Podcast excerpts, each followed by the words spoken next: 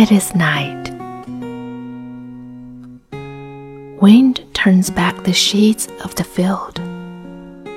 What needs to sleep sleeps there. What needs to rest.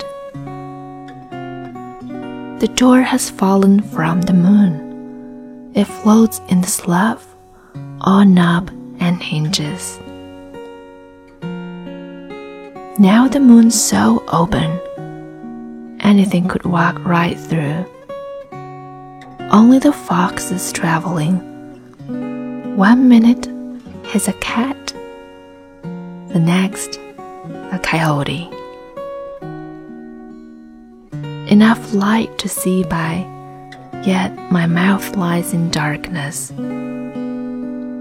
What needs to sleep, sleeps there. What needs to rest. Outside my mind, the wind is reckoning. Always, there's something to figure out.